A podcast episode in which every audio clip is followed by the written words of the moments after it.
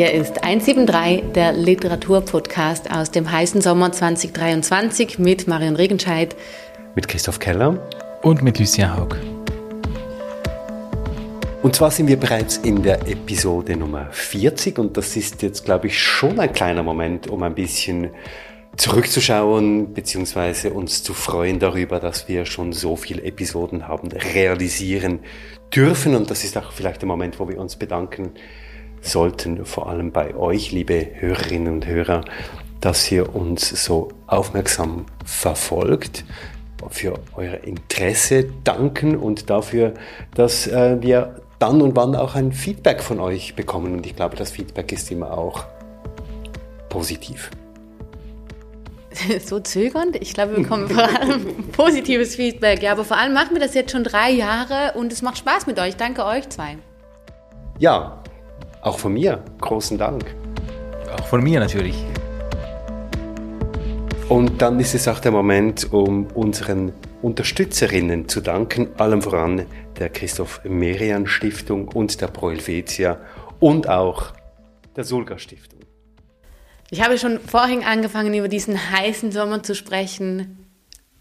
Aber ich glaube auch in erster Linie, weil ich dieses Buch gelesen habe, über das wir heute sprechen, und darin ist es so heiß, dass ich immer wie mehr Mühe habe mit der Wärme, die wir hier haben. Wir sprechen heute über welches Buch, Christoph? Wir sprechen heute über Charles Ferdinand Ramus Roman Sturz in die Sonne. Das ist ein Buch, das zum Zeitpunkt seines Erscheinens fast keine Aufmerksamkeit erregte, aber heute in der Klimakrise, du hast es schon gesagt, Marion, eine buchstäblich ungeahnte, aber auch beinahe erschreckende Aktualität erhält. Climate Fiction, das ist jenes Genre, das sich in den letzten zehn Jahren vor allem im angelsächsischen Raum entwickelt hat. Oder vielleicht kann man auch sagen, man hat angefangen, Bücher auch in dieses Genre einzuteilen. Cli-Fi nennt man das dann. Das ist Fiktion im Spannungsfeld Klima, sagen wir mal, und umfasst alle literarischen Subgenres, die die Klimafrage ins Zentrum rücken. ist ein Buch, das geschrieben wurde, als es noch kein Bewusstsein gab über die Klimakrise, obwohl, präzise gesagt, die Klimakrise schon unterwegs war. Es ist insofern ein beklemmend aktuelles Buch, und dass es heute auf Deutsch vorliegt, das muss man vielleicht erwähnen, ist eigentlich dem Literaturmuseum Strauhof in Zürich zu verdanken. Dort sind Remy Jacquard, Philipp Zippel und Katrin Wünsch im Verlauf ihrer Recherchen zur Ausstellung Climate Fiction auf dieses Buch gestoßen und es war gar nicht auf Deutsch übersetzt gewesen. Sie haben dann dem Übersetzer Steven Wies den Auftrag gegeben, ein paar Kapitel aus Présence de l'amour, so heißt das Buch im Original, zu übersetzen. Und Steven Wies hat dann dank dem Limmat Verlag eine sehr schöne Übersetzung des ganzen Texts realisieren können. Der entscheidende Moment, sozusagen das auslösende Ereignis in diesem Roman, findet sich bereits im ersten Kapitel in dem Satz, und ich zitiere, durch einen Unfall im Gravitationssystem stürzt die Erde schnell in die Sonne zurück strebt ihr entgegen, um darin zu zerschmelzen. So lautet die Botschaft. Alles Leben wird enden, es wird immer heißer werden. Die Hitze wird unerträglich sein für alles Lebende, es wird immer heißer werden und schnell wird alles sterben. Und trotzdem, noch sieht man nichts. Ja, und genau bei diesem noch sieht man nichts steigt Ramü ein. Ähm, die Menschen in der Schweiz am Genfersee, wo diese Erzählung auch spielt, ob es eine Erzählung ist, darüber sprechen wir noch, aber wo diese Geschichte den Anfang nimmt, geht man nicht davon aus, dass es wirklich stimmt, dass dieser Sturz in die Sonne der Erde tatsächlich Realität sein kann. Das Gerücht geht um, dass es die AmerikanerInnen erfunden hätten. Ähm, Fake News, bevor es das Wort überhaupt gegeben hat, ja genau. Genau, und das ist quasi der Anfang und bevor wir hier jetzt aber weitererzählen, finde ich es ganz wichtig, wenn wir uns einmal in den Klang dieses Buches reinhören. Es liest Thomas Saarbacher aus Sturz in die Sonne, übersetzt von Steven Wies. Dann im Laden. 7 Uhr, 7.30 Uhr. Oh, mein Gott, mein Gott, mein Gott. Genau so. Zwei, drei, vier, fünfmal nacheinander. Eine Frau ist eingetreten Und sie sagt es einmal, zwei, drei, vier, fünfmal und sonst nichts. Darauf die Krämerin, also wirklich, Madame Cortésie. Alle diese barfüßigen Kinder, die Buben haben gar nur eine Hose, die sich wundern und mit ihrem Geldstück zwischen zwei Fingern hinter der großen Schale der gut polierten Kupferwaage hervorschauen, die in einem beginnenden Schatten glänzt. Also wirklich, Madame Cortésie. Die gute, dicke Krämerin mit ihrem Bauch und einem kleinen Strauß roter Venen auf jeder Wange. Aber die Frau schüttelt den Kopf, während sich ihre Hände vor ihr heben und wieder senken. Aber, sagt sie, es könnte doch sein, dass es stimmt. Dummes Zeug, fängt da der Schreiner an. Die Nachricht kommt aus Amerika. Sie wissen doch, was das bedeutet. Die Zeitungen haben sich nicht mehr verkauft. Was soll man da machen? fährt der Mann, der Schreiner der Gegend fort. Ein hagerer Mann mit schlauer Miene, der vor einem Kartonrechteck mit aufgenähten Kragenknöpfen steht. Die lügen hemmungslos. In einer Seelenruhe, mit den Händen in der Tasche seiner grünen Serge-Schürze. Was willst du, Henri? Und du, Georges? Ein Kilo Salz? Hast du eine Tüte? Geh rasch und frag deine Mutter. Laden, Telefonklingeln, Vitrinen, Gläser, Fliegen. Dann kommt noch eine Frau, ein Mann, zwei oder drei Kinder. Wie geht's? Und die Krämerin tippt sich, während sie zwei Franken herausgibt, mit dem Finger an die Stirn. Denn die erste Frau, diese Madame Cortésie, ist gerade gegangen. Eine Verrückte, eine Gestörte, die Krämerin traut sich nicht laut zu sagen, was sie denkt, wegen der Leute, aber der Schreiner hat verstanden. Sie und der Schreiner schauen sich an. Die nackten Füße der Kinder, die auf dem Trottoir kein Geräusch machen, machen auch keins auf dem Holzfußboden. Diese kleinen, runden und frisch geschorenen Köpfe, die sie haben, die sich aneinander drücken. Geld wird gereicht, Päckchen werden entgegengenommen oder Brot oder Zuckerpackungen oder Saft für fünf Rappen. Während die Erwachsenen, die hier sind, ihr Taschentuch hervornehmen und sich damit immer wieder über die Stirn wischen, denn heute Abend hofft man vergebens auf Abkühlung. Und noch eine Stimme? Tja, was halten Sie davon? Und der Schreiner? Gar nichts. Er lacht. Er hat wieder zu lachen angefangen.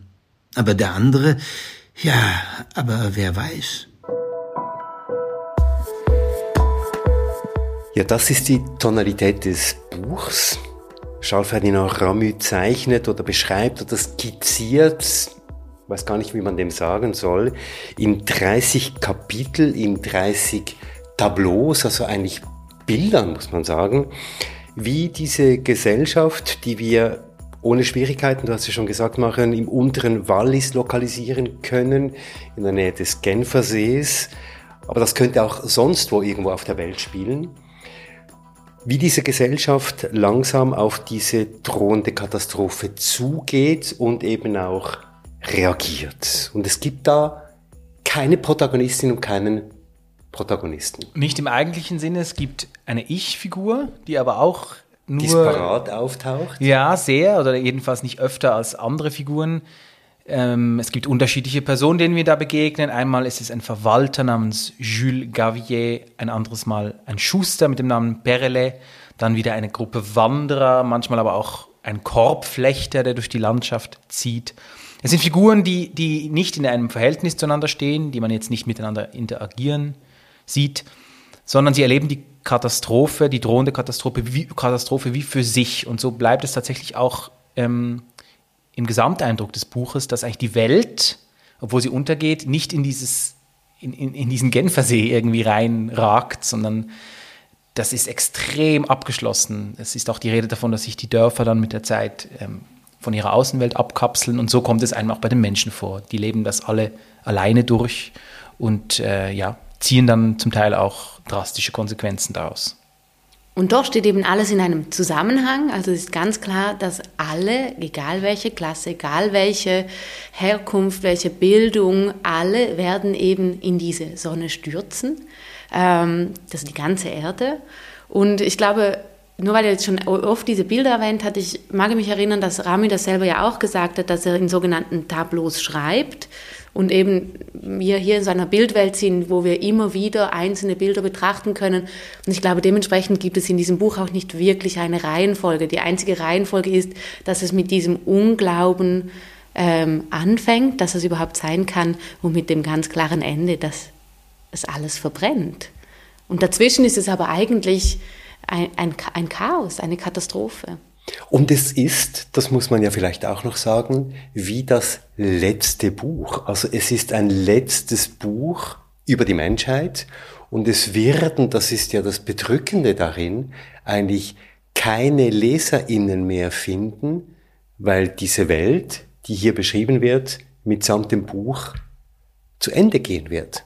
Also es ist eigentlich ein Buch, das sich selber gewissermaßen verbrennt.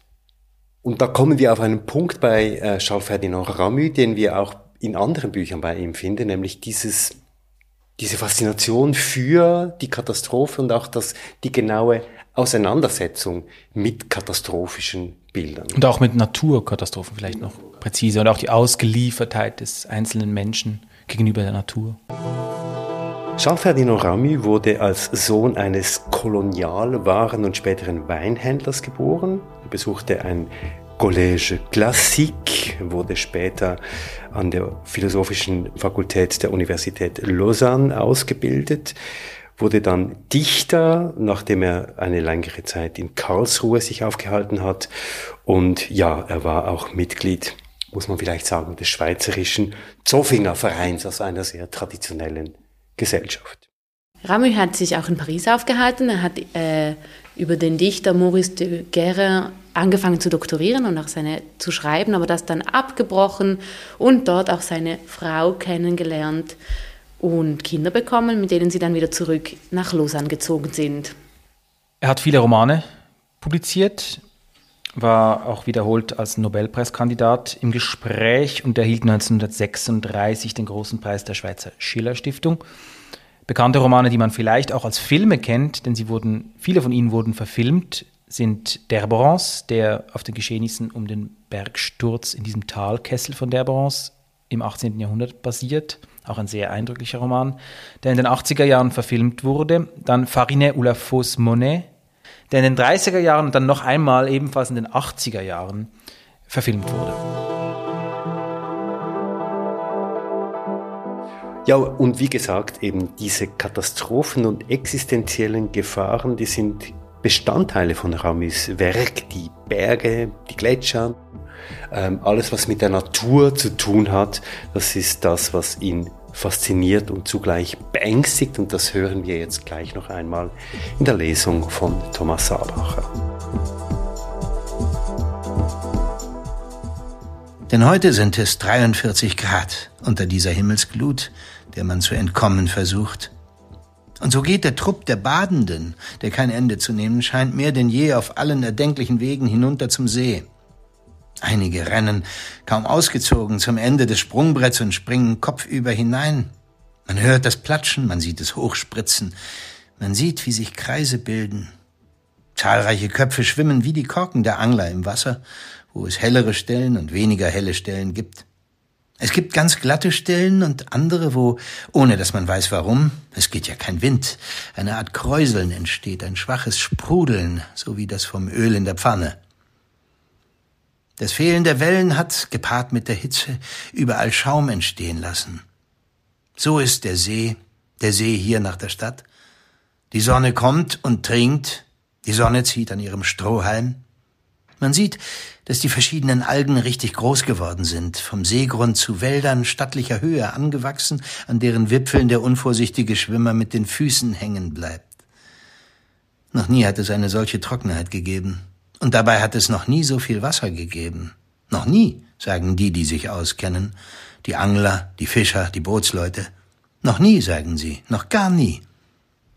In den Anfängen hatte man gesehen, wie das Wasser rasch zurückging. Man hatte gesehen, wie es kehrt machte, sich mehrere Fuß vom sanft ansteigenden Ufer zurückzog und ein breites Band davon freilegte. Das war der Anfang gewesen. Dann hatte man gesehen, dass das Wasser wieder gestiegen war, wie durch eine sanfte, kaum wahrnehmbare Flut. Wieder hatte es die Quaymauern überspült, die es verlassen hatte, wieder den breiten, zementharten Sandstreifen bedeckt, den es entblößt zurückgelassen hatte. Es hatte sich noch weiter vorgeschoben, bis auf den Uferweg, bis zu den Akazienbüschen, bis zu den hohlstämmigen Weiden, durch deren Löcher es gedrungen war. Es stieg immer weiter, aber wie weit noch? Und es ist tatsächlich wie eine Flut. Aber von welchem Mond, fragt man sich. Und dann plötzlich hat man verstanden. Die gleiche Sonne, die nimmt, gibt auch. Die Sonne nimmt am einen Ort, am anderen gibt sie. Sie entzieht, aber sie führt auch zu. Und was passiert war, ist, dass sie zuletzt gar mehr zuführte, als sie entzog. Dank dem, was von den Gletschern kam und von der Rhone, einer angeschwollenen, aufgewölbten und überlaufenden Rhone, die wie Milch geworden war. Da oben, wo das Zugeführte unendlich viel größer als das Entliehene ist, ganze Berge kamen mit ihren Wildbächen herunter. Und wie weit wird es steigen? fragen sich die Fischer im Gegenlicht auf ihren Booten, die ganz schwarz, eines hinter dem anderen stehend, den Zeichen eines Morsealphabets gleichen.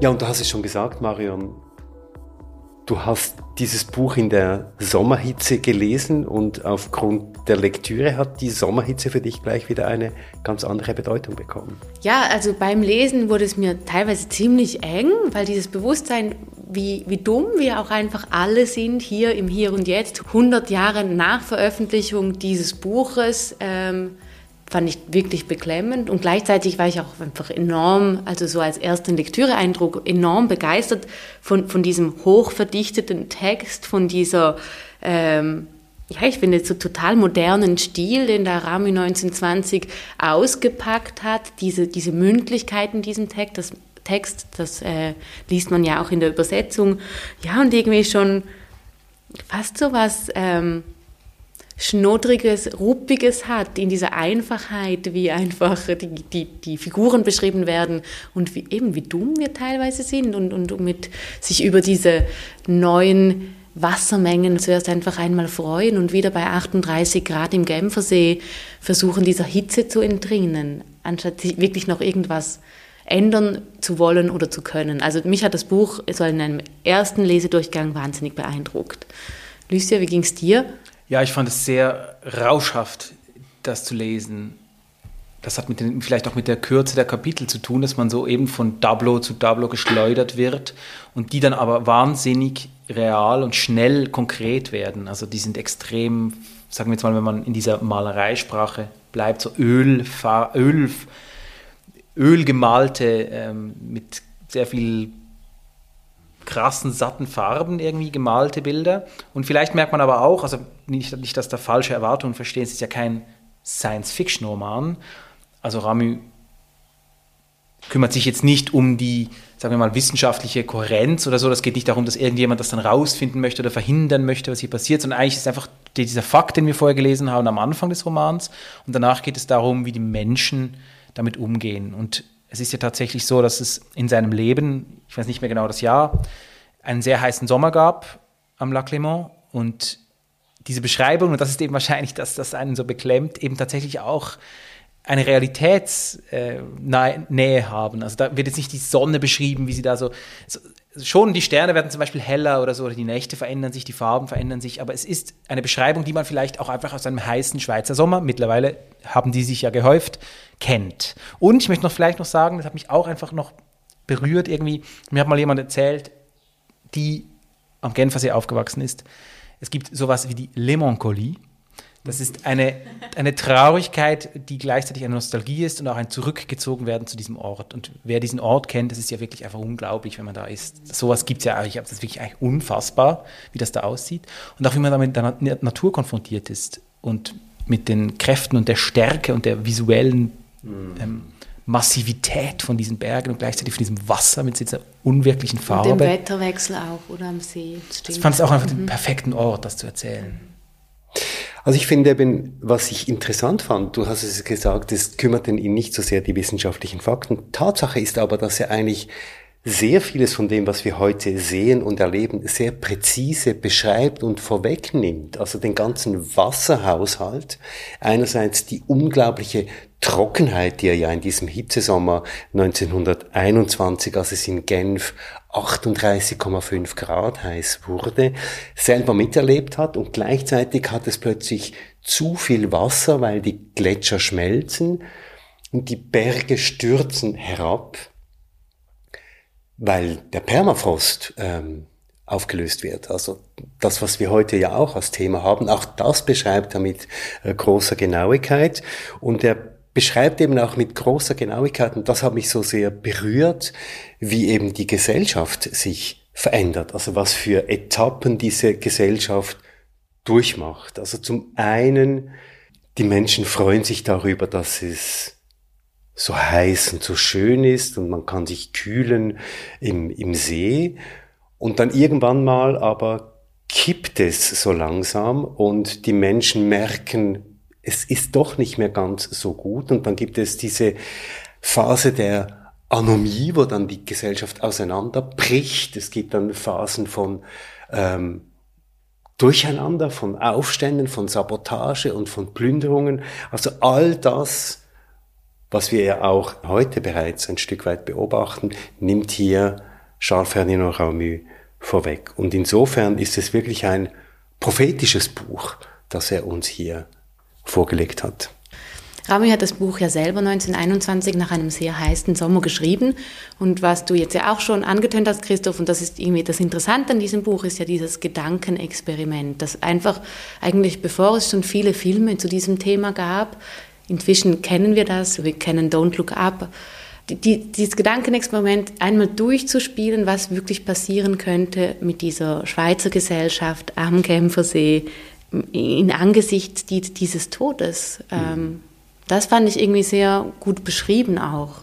Eben, und dass diese Gesellschaft durch diese verschiedenen Phasen hindurchgeht. Das eine ist eben diese Negation, diese Normalcy Bias, in der wir ja heute auch stecken, dass man eigentlich einfach das, was Realität ist, einfach ein Stück weit wie negiert. Dann gibt es eben diesen Moment der Disruption, also wo eben ganz vieles auseinanderbricht, wo dann plötzlich ähm, die Städte und die Dörfer auseinanderfallen, wo plötzlich sich so kleine Mini-Republiken bilden und plötzlich läuft Militär durch die Gegend. Also die, die äh, plötzliche Präsenz von Militär äh, zeigt dann, dass hier irgendwelche autoritären äh, Tendenzen sichtbar werden.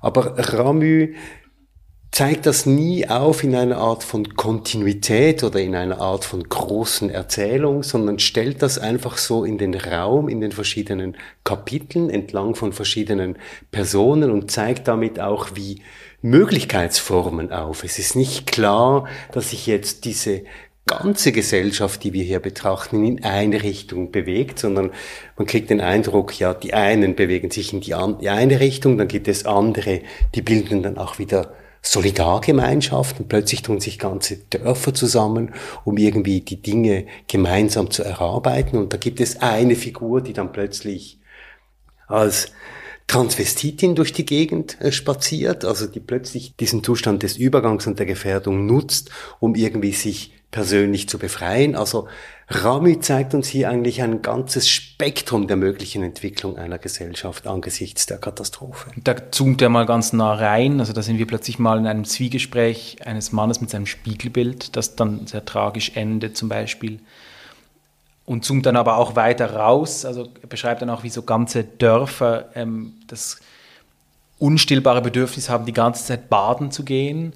Und es sind dann so schon diese Momente, wo man Dinge, die vielleicht heute einfach so selbstverständlich geworden sind, wie zum Beispiel das Baden. Das hat ja wirklich auch einfach zugenommen, wenn man zum Beispiel darüber nachdenkt, in den letzten 20 Jahren, wie selbstverständlich die Leute in die Gewässer reinspringen. Da kann man sagen, das ist so mediterrane Kultur, die so langsam bla bla und so. Oder Aber wahrscheinlich hat es auch einfach damit zu tun, dass das Bedürfnis größer geworden ist. Wenn der Sommer nur 20 Grad ist, springen, springen halb so viele Leute in den Fluss.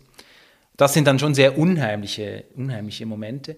Und dann aber schon auch so die, Tierwerdung des Menschen, ähm, die einem ja einfach grundsätzlich immer wieder so beängstigt, wenn so Gruppen sich zusammentun und dann so andere Gruppen angreifen oder irgendwelche Restaurants plündern oder jetzt in, in, im, Falle des Buches dann auch eine Alphütte eigentlich überfallen, weil die Leute dann das Gefühl haben, sie gehen am besten in die Höhe. Das sind sehr unheimliche Momente und gleichzeitig ist es, ist es beim Lesen sehr angenehm, das habe ich vielleicht vorher auch gemeint, mit diesem ist es kein Sci-Fi-Roman, dass es nicht daran sich aufhängt, sondern dass es es einfach so beim Vorbeigehen erzählt. Irgendwo hört man dann eine Maschinengewehrsalve. Das ist so das Schluss, der Schluss eines Kapitels. Und du denkst so, was, hä, was, nein, Hilfe, wo und warum und so. Aber da geht er dann nicht weiter darauf ein. Also das ist schon sehr fies und im besten Sinne fies. Wobei es dann ja nicht nur die Eskalation ist in dieser Krise, die er beschreibt, sondern auch das finde ich etwas sehr Schweizerisches, dieses Aufrechterhalten von Disziplin, von Norm, wie diese Bauarbeitergruppe weiterhin eine Brücke baut, obwohl es längst kein Wasser mehr gibt. Ähm, es also auch diese Brücke gar nicht mehr unbedingt brauchen würde und wie sie einfach ähm, weitermachen, weil sie auch noch ihren Lohn bekommen und denken, ja gut, dann bleibt es halt wie bisher schon in Anbetracht der, der ganz großen Katastrophe. Also diese Gegensätze, die er hier aufzeigt, ist schon sehr interessant zu lesen. Und bei alledem ist aber Ramy kein Zyniker. Er ist keiner, der irgendwie diese Menschen irgendwie zynisch zeichnet oder irgendwie bösartig an die ganzen äh, Ereignisse herangeht, sondern er hat eine Art von nüchtern liebevollen Blick auf diese Menschen, auch da, wo sie eben um eine Alphütte kämpfen. Es hat irgendwie eine Art von Plausibilität, dass Menschen dann in dieser Hitze in die Höhe gehen, dort wo es möglicherweise kühler ist. Und es hat eine gewisse Plausibilität, dass sie dann finden, wir wollen jetzt da in diese Alphütte und wir bekämpfen sie. Und dieser atavistische Reflex, das eigene Territorium zu verteidigen und irgendwie sich auf einen Zweikampf einzulassen, beschreibt er auch mit einer Art von Nüchternheit, aber auch mit Präzision, dass man ihm das wie, als würde man eben ein Bild anschauen oder als sich einen Film anschauen, einfach ein Stück weit glauben muss. Und das fand ich eben auch stark in diesem Buch, dass er keinen herablassenden Ton oder irgendeinen zynischen Ton anschlägt. Ja, weil ich glaube auch, weil ihn angesichts dieses Todes eh alle gleich sind. Also das, das ist doch ein, ein wichtiges Element. Und er macht das, so wie wir auch darüber reden, nämlich irgendwie chaotisch. Man merkt das wahrscheinlich, wenn man uns zuhört, dass wir uns nicht so richtig an, an eine Reihenfolge halten können, weil das Buch einfach nicht chronologisch erzählt ist. Und es eben ganz gleich macht und auch dann, wie du vorhin gesagt hast, Lucia, am Schluss gibt es noch Maschinengewehre und an einer anderen Stelle stürzt ein Flugzeug ab und dann schreibt er, ich zitiere, für einen Augenblick hebt sich das Wasser rund um die Absturzstelle es ist wieder abgeflacht. Und dann ist fertig. Also es ist wie so, es gibt gar keine Dramen mehr, es gibt keine persönlichen Dramen, es ist nur noch Zuschauen.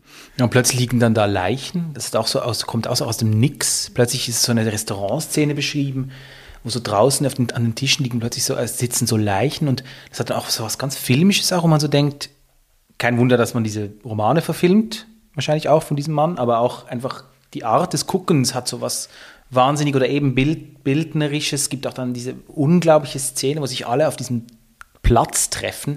Also alle, die noch leben und da auch auf dem Weg, gibt auch da auf dem Platz ganz viele Leichen, grauenhaft. Und die, die sind auf diesem unerträglich heißen Platz und feiern eigentlich ein Fest oder sowas, was am ehesten noch einem Fest gleichkommt, da inmitten dieser fast schon zerstörten Welt. Auch etwas, was man sich einfach auch als Gemälde tatsächlich vorstellen könnte. Also etwas, was irgendwie wahnsinnig viel Zuständigkeit beinhaltet und gleichzeitig trotzdem ähm, den Menschen zeigt in der Handlung, in der Verzweiflung und auch in den eben sehr verständlichen Emotionen. Und das in der Schweiz, das finde ich schon eben, das muss ich schon auch sagen, das, das hat mich sehr beeindruckt, einfach das auch mal so zu lesen, weil man ja, man kennt diese Gegend, man kennt auch Leute, die von da kommen, man, man, es ist sehr nah, das die Übersetzung auf das eigene Leben zu machen, fällt leicht.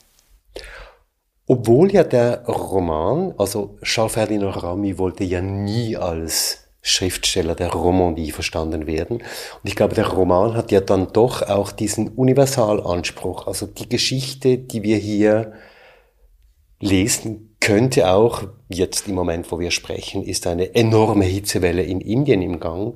45 Grad im Schatten. Es sind bereits über 100 Menschen gestorben. Also diese Geschichte könnte irgendwo sich abspielen, aber Charles-Ferdinand Ramu setzt eben dorthin, wo er die Menschen und die Orte und die Landschaften am besten kennt. Und ich glaube, das macht ähm, die besondere Präzision eben dann auch aus. Und den Gedanken, den du noch gebracht hast, Maren, finde ich schon auch, müssen wir vielleicht noch ein bisschen betonen, dass diese Situation, in der sich die Menschen in diesem Roman befinden, eben alle gleich macht, erwähnt er ja nicht explizit. Er macht daraus auch kein großes Thema, aber er bringt immer wieder diese kleinen Bilder. Zum Beispiel schildert er, wie die Menschen, die über ein Automobil verfügen, im Jahr 1922 waren das nicht sehr viele, ihre Automobile packen und irgendwie wegfahren. Man fragt sich nur, zu den Wohin? Polen. Es macht zu den Wohin? Polen in den Norden. Zu den Polen. Und da scheitern sie aber auch, weil ihnen da die Eisberge entgegenkommen, oder? Also das heißt, es gibt kein Entrinnen. Und auch darin ist dieser Roman eben auch unglaublich aktuell, weil das ist genau die Situation, in der wir uns heute befinden. Also all jene, die heute ihre, die Privilegien noch verteidigen, dass sie mit ihren Privatflugzeugen, ihren Privatjachten oder auch sonst Privatraumschiffen. Es geht ja so. Privatraumschiffen unterwegs sein können oder auch nur schon jene, die ihre, ihre Privilegien verteidigen, mit einem großen SUV herumfahren zu dürfen. Auch sie werden eines Tages nicht mehr von all dem profitieren können und das, was sie heute haben, verlieren. Und das ist die Modernität des Gedankens in diesem Buch. Also eben dieses, diese Vorstellung, weiterleben zu können wie die Maden im Speck, bis der Speck endgültig aufgefressen ist. Ja, oder eben keine Vorstellung, das regt mich doch so auf, dass es eben keine Vorstellung gibt, da- dass von dieser Endlichkeit, also dass es irgendwie als Bestrafung verstanden wird, wenn man nicht mehr so viel Auto fahren soll oder wenn wir die Klimaziele einhalten wollen und das eben nicht als Chance gesehen wird, sondern als Strafe, als das Einschränken von Privilegien. Und bei dieser Diskussion werde ich einfach nur hässig. Es nervt mich dermaßen. Das ist ja vielleicht dann auch die aktivistische Kraft von Climate Fiction, diese Vorgänge sich zu vergegenwärtigen und das durchlebbar zu machen, erlebbar zu machen, was eben in der Zukunft potenziell liegt, im schlimmsten Falle. Ja, und ich glaube, das ist dann auch das Politische an dieser Literatur oder an dieser Art von Literatur. Einerseits lesen wir hier die Geschichten von klein, in Kleinen sozusagen und trotzdem so universellen, wie du auch schon gesagt hast, Christoph. Aber es gibt eben auch diese auf, einerseits aufklärerischere Ebene und andererseits diese, dieses Wachrüttelmoment, was eben vielleicht in, in, in Geschichten verpackt, in Emotionen verpackt, fast besser funktionieren kann als in Nachrichten und in Fakten. Aber Christoph, du beschäftigst dich ja mit beiden sehr intensiv, mit Literatur und mit Klima. Wie ist deine Perspektive auf diese Schnittstelle? Also eben, das wollte ich mh, gerade ergänzen. Interessant ist ja, dass eben die WissenschaftlerInnen, die vor allem auch im Bereich der Klimaforschung äh, tätig sind, den Wunsch haben, ähm, Erzählräume zu haben, in denen sie eben nicht in des, dieser permanenten Negativität oder in dieser permanenten Angstsituation sich aufhalten müssen, sondern in der sie eben auch positive Perspektiven entwickeln können. Hier haben wir jetzt Climate Fiction in der Negativperspektive, also in der dystopischen Perspektive, aber es gibt ja auch Climate Fiction in der positiven Perspektive. Also Kim Stanley Robinson, dann ist das Ministerium für die Zukunft, ist eine solche utopische Perspektive, wo das Klimaproblem dann letztlich gelöst wird. Dafür braucht Kim Stanley Robinson dann allerdings etwa 700 Seiten und ungefähr so Wie viele Jahre? und ganz viele Jahre und ganz viele Anschläge auf ähm, Privatjachten, auf Flugzeuge und auf sonstige Einrichtungen ähm, von sehr reichen Menschen. Aber ich glaube, dieser Konnex eben zwischen Wissenschaft und Literatur, zwischen nüchternen, kalten Fakten und dem Erzählen spielt heute eine sehr große Rolle. Und ich glaube, das ist auch der Grund, warum eben Climate Fiction heute so interessant ist. Nicht nur für die Literatur, sondern eben auch für die Wissenschaft.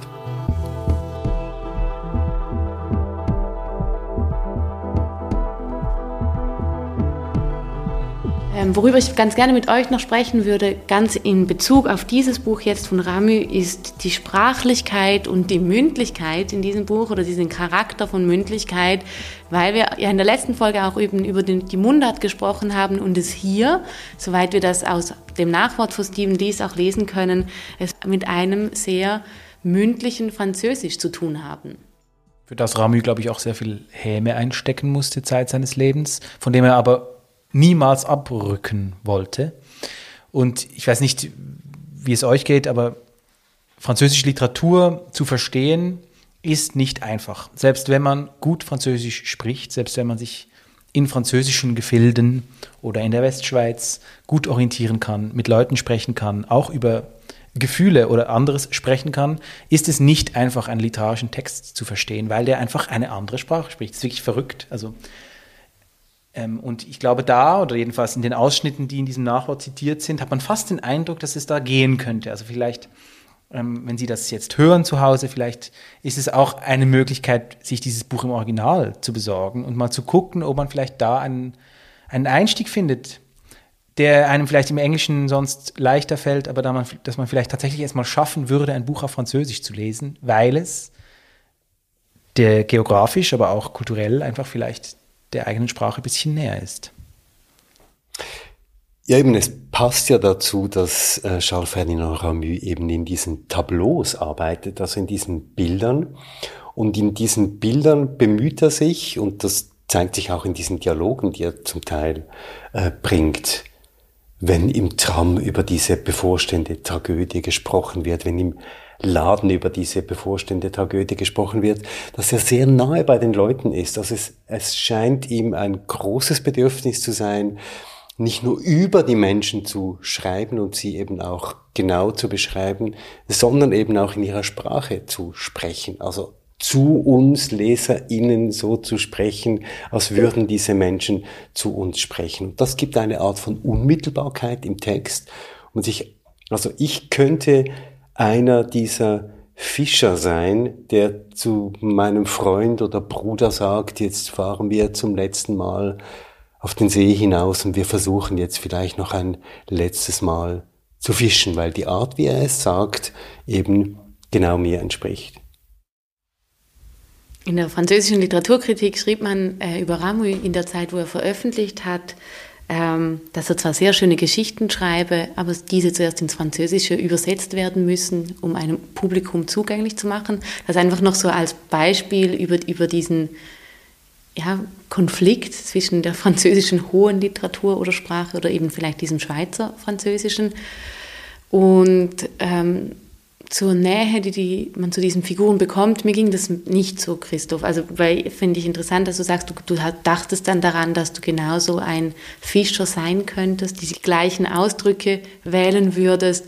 Ähm, bei mir blieb das alles seltsam fremd. Also, ich habe wirklich eher wie so ein, ein Katastrophenfilm geschaut und mich aber weil es eben sehr warm war um mich herum, trotzdem so mitten da drin gefühlt. Ähm, aber ich konnte mich jetzt mit diesen einzelnen Figuren, die da aufgetaucht sind, gar nicht so, so identifizieren, so eng werden. Hattest du das, Lucia?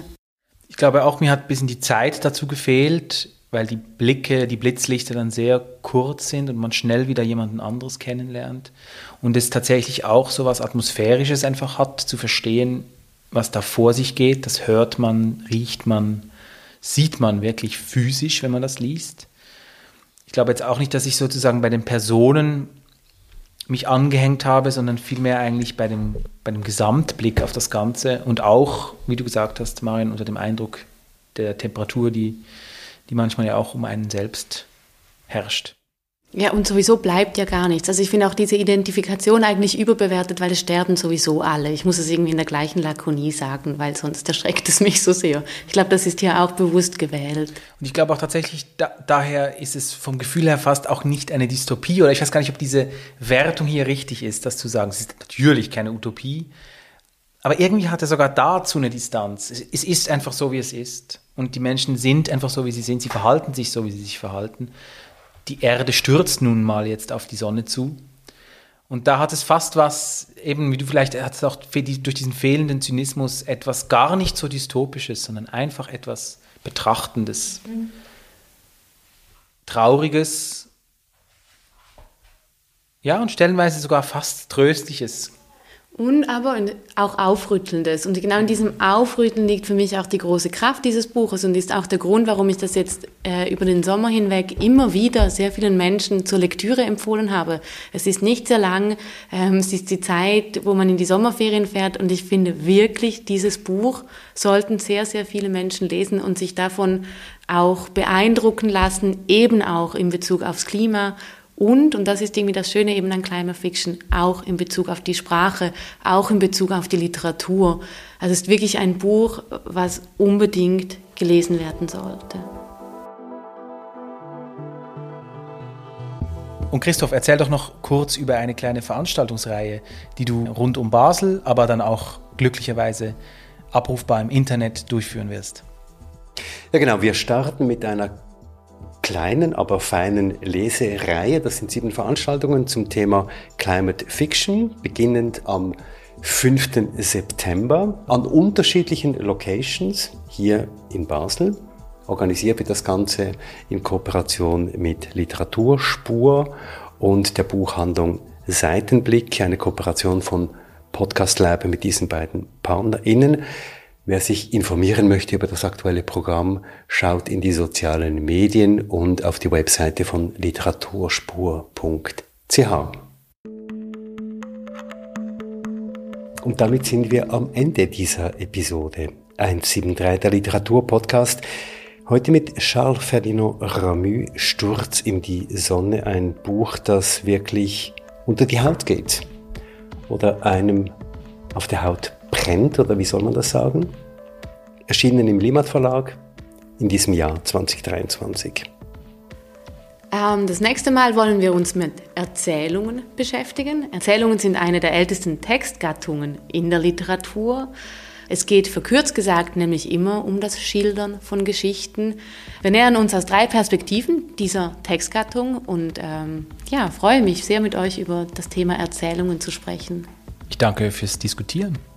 Danke Marion, danke Lucien. Danke Christoph, danke Lucien. 173 der Literaturpodcast zu hören auf unserer Webseite. 173.ch, auf Apple Podcasts, auf Spotify, auf podcastlab.ch.